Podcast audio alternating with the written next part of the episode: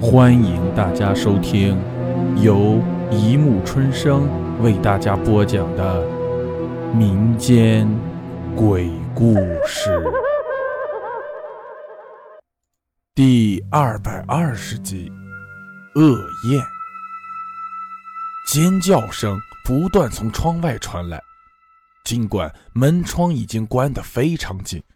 但是从喉咙深处发出的相当激烈且悲惨的吼叫声，实在是相当刺耳。这一夜是个逗号，对那些人而言，则是个惊叹号和句号；对我而言，是个问号。整件事情是怎么发生的，我不知道，我只不过是个高中生，就像一般学生一样上课下课。搭乘大众交通工具外出，自己一个人在台北念书，只身来到异乡，没想到却碰到这么不能理解的事情。我双手捂着耳朵，紧紧的不想听到他们撕扯人体所发出来的撕裂声，更不想听到那些正在被撕扯着身体的人们的惨叫声。吐了一口气。一团白色的雾气在我面前散开。糟了，小声说了这两个字，但这两个字却在我的心里投下了极大的震撼。我赶紧爬起身，奔向门边的电源按钮，赶紧将它按下。房间明亮的灯光瞬间暗了下来，取而代之的是伸手不见五指的黑暗。我缓缓地蹲下来。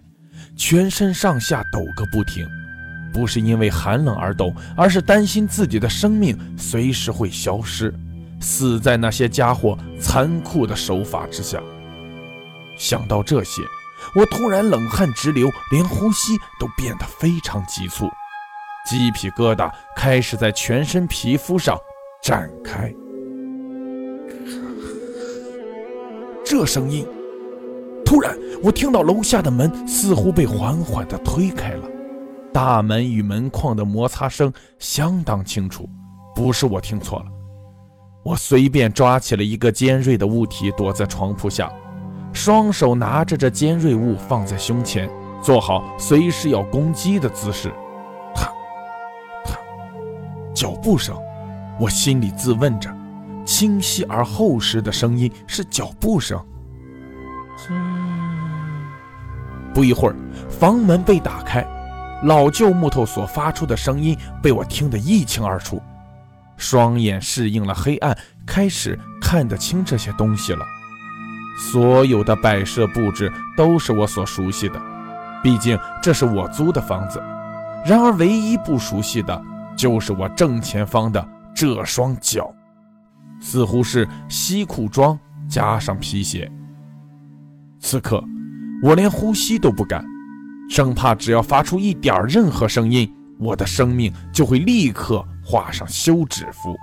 呃，瞪大眼睛，竖起耳朵，我听见了声音，不是人，是他，心脏如擂鼓般感到震撼。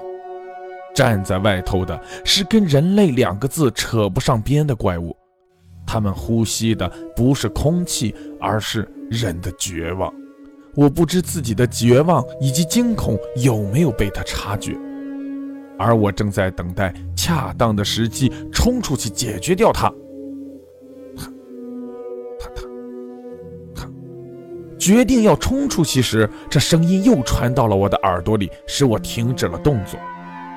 为什么明明他没有动，却能发出这个声音？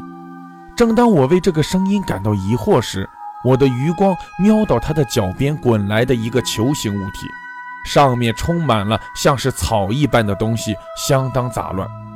下一秒，灯突然亮了起来，是他不小心按到了开关吗？只是这不是我该关心的。当我再次将视线移到那个球形物体时，我捂住了嘴巴。眼前这球形物体是一颗布满血迹的人头。杂草般的东西是他的头发，他的双眼被挖空，眼窝里充满了像是蛆的东西在附近蠕动着，鼻子凹陷，嘴巴破裂，几乎看不出来是张人脸。原来刚才的声音不是他走路的声音，而是他拖行着这些人头的声音。人头碰撞在地面上的声音，远比他的脚步声来得更大。为什么会说这些？因为越来越多的人头开始从我旁边翻滚过来，全是长头发的人头。见状，我突然感到视线越来越模糊。这些血迹斑斑的人头上的味道臭得我受不了了。我紧紧地捂住嘴巴。不过，尽管我再怎么提醒自己要清醒，已经没有办法了。不知过了多久。当我醒来时，我已经被艳阳高照的光束刺得睁不开眼。当我再度尝试睁眼的时候，这景象令我不敢相信。我已经不在床铺下，而在一个非常高的地方，似乎是几层楼的高度，而下方则是数以万计的他们，周边全是翻覆的车子以及残破半倒的大楼。他们的双手不断的上下挥舞，像是在膜拜一般。我突然发现自己全身上下都被绑住，身后是一个柱子，就是这个柱子将我束缚在这儿。